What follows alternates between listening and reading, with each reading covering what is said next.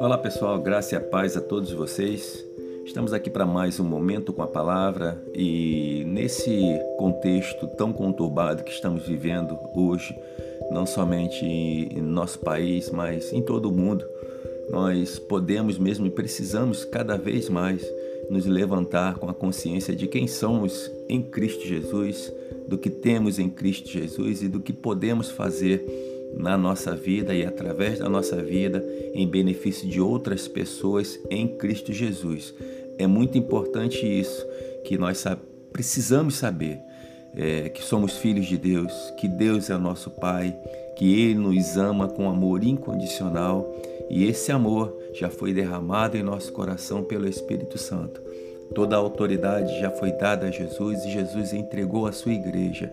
Hoje nós somos a sua igreja, hoje nós somos pessoas que pertencemos ao corpo de Cristo e estamos nessa terra para fazer a diferença, para vivermos em um contexto onde os nossos pés estão aqui na terra, mas o nosso coração está assentado com Cristo Jesus. E eu queria ler um texto que está escrito lá em Efésios, capítulo 2, versos 5 e 6, que diz assim: Estando nós ainda mortos em nossas ofensas ou delitos, nos vivificou juntamente com Cristo. Pela graça sois salvos, e nos ressuscitou juntamente com Ele, e nos fez assentar nos lugares celestiais em Cristo Jesus nós precisamos saber que se Jesus foi ressurreto ou ressuscitou e foi colocado à direita de Deus pelo próprio Deus, nós também estamos colocados à direita com Cristo Jesus. Nós também estamos sentados com Ele numa posição de justiça de Deus nessa terra. Nós precisamos entender que nós estamos aqui ainda nessa terra como luzeiros desse mundo e como sal dessa terra. O que quer dizer isso?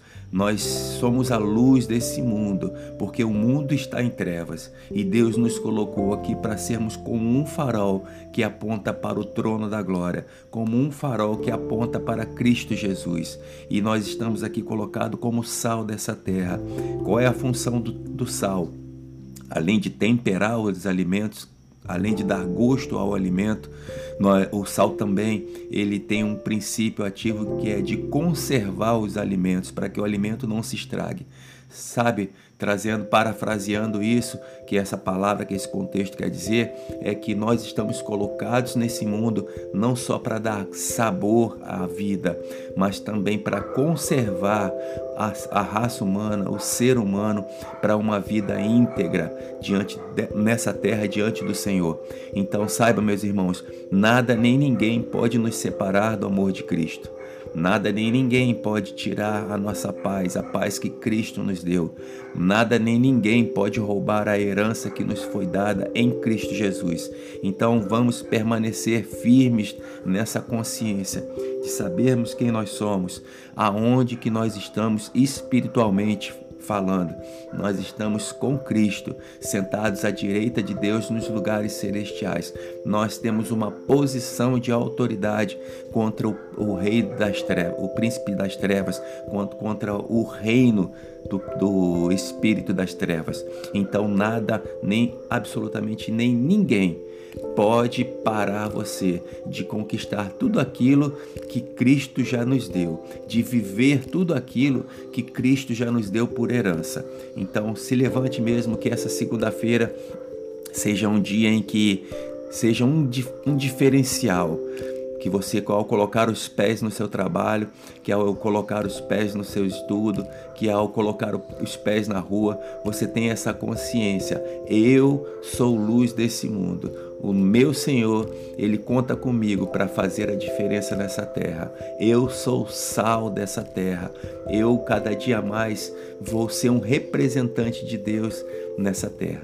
Então, que cada dia mais a gente possa viver nessa consciência do que somos, temos e podemos em Cristo Jesus, porque isso já nos foi dado, é nosso por herança. Então, que você possa viver cada dia mais nessa certeza e nessa convicção e viver dias gloriosos no Senhor. Eu declaro sobre a sua vida e sobre a sua família a manifestação de tudo aquilo que Cristo conquistou na cruz do Calvário. Que você possa viver dias de céus aqui na terra, em nome de Jesus.